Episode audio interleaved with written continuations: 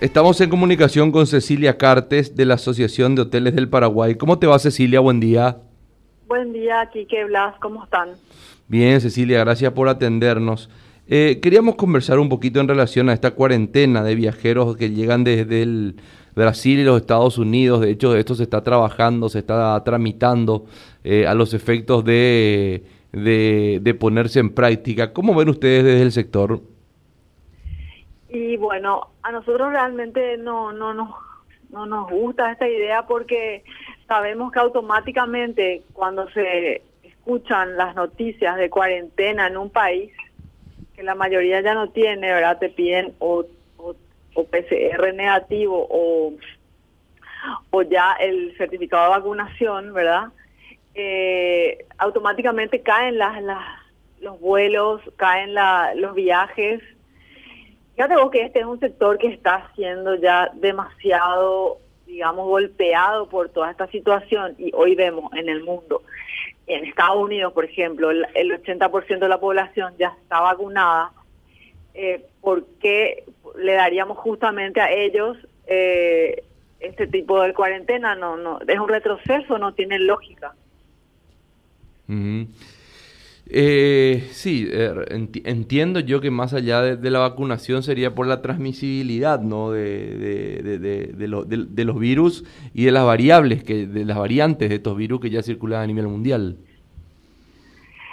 Claro, yo entiendo que eh, este virus nuevo que circula, el Delta, da de una manera diferente, pero también está, es sabido que si ya estás vacunado, el digamos el impacto de, de, este, de esta nueva cepa tampoco es tampoco es muy relevante. O sea eh, la vacuna ya te da también un anticuerpo para esta para esta para esta variante. Ya tuviste con más razón. Ahora eh, entonces si, tenemos un, una población ya vacunada para qué le vamos a encerrar si el virus está además eh, que Paraguay está todavía, ¿verdad? Sí, de hecho ya es comunitario de por sí también. Ahora, eh, ¿cómo, ¿cómo están los hoteles? ¿Cómo están desde el sector eh, operando hoy por hoy? Eh, ¿Se ha registrado alguna mejoría o, todavía el efecto encierro y el efecto cierre de fronteras en algún momento se, todavía no ha levantado, Cecilia? Sigue causando mucho impacto a nivel nacional, ¿verdad? El, cierre con la frontera argentina. Eh, seguimos con una ocupación muy baja del 18%, que nos supera el 18%. Anteriormente teníamos, antes de la pandemia, una ocupación del 40%. Con eso podíamos llegar al punto de equilibrio, pero hoy con esta, con este, con esta ocupación estamos siempre muy por debajo, generando muchas pérdidas, ¿verdad?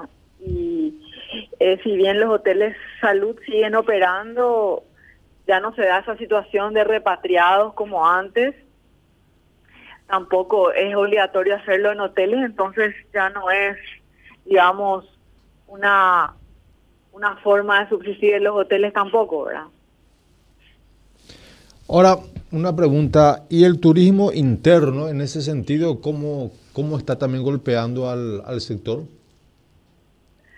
Bueno, y el turismo interno tiene, digamos, algo de, de, movimiento siempre y cuando sean fechas como vacaciones, feriados, pero generalmente esto se da hacia el interior del país, ¿verdad? No en Asunción.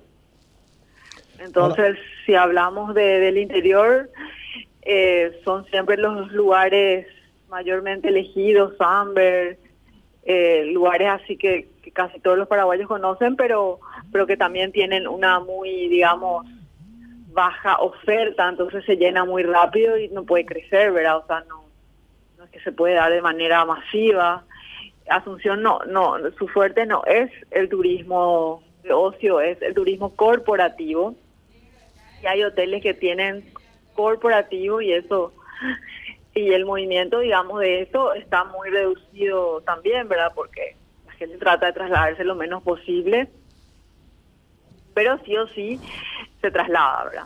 De vez en cuando, pero solamente que menos, porque hoy en día con las con las reuniones por Zoom, eh, ya te das cuenta que hay reuniones que podés hacer las virtuales, reemplazaron un poco a todo lo que es el turismo de negocios, ¿verdad?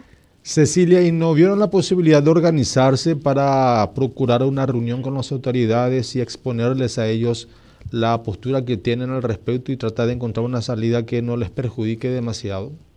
Sí, ayer nos reunimos justamente todo el sector turismo con el doctor Sequera y otras autoridades expresando justamente nuestra preocupación y bueno, quedó la mesa abierta para poder buscar una un camino que, que, nos convenga ¿verdad? a todos, tanto a la ciudadanía como a los hoteleros, al turismo en general. Esa mesa líneas aéreas.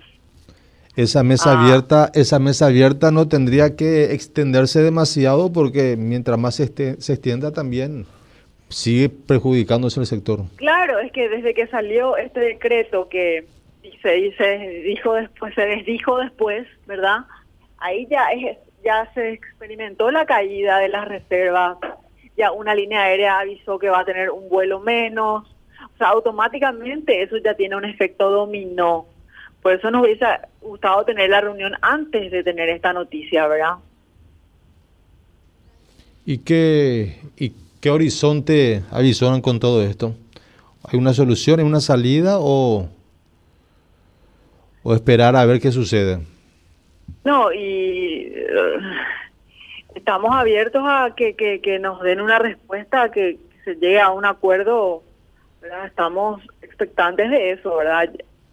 La reunión fue ayer de mañana y, y tenemos claro que el ministerio dijo que no hacer nada no es una opción, pero por otro lado también admite que la frontera con Brasil es realmente muy eh, es incontrolable, esa es la realidad, ¿verdad? Y que probablemente el Delta entre por ahí, ¿verdad? Pero por la posibilidad de que entre por, el, digamos, la otra frontera, ya, ya se hace, se ataca otra vez a la formalidad, a eso quiero ir, ¿verdad? Y eso, eso fue algo que también lo conversamos y, y como te digo, lastimosamente, una vez que salió este decreto ya tuvo repercusiones negativas entonces la gente ya está eh, pensando dos veces antes de, de, volver a hacer un viaje, ¿verdad?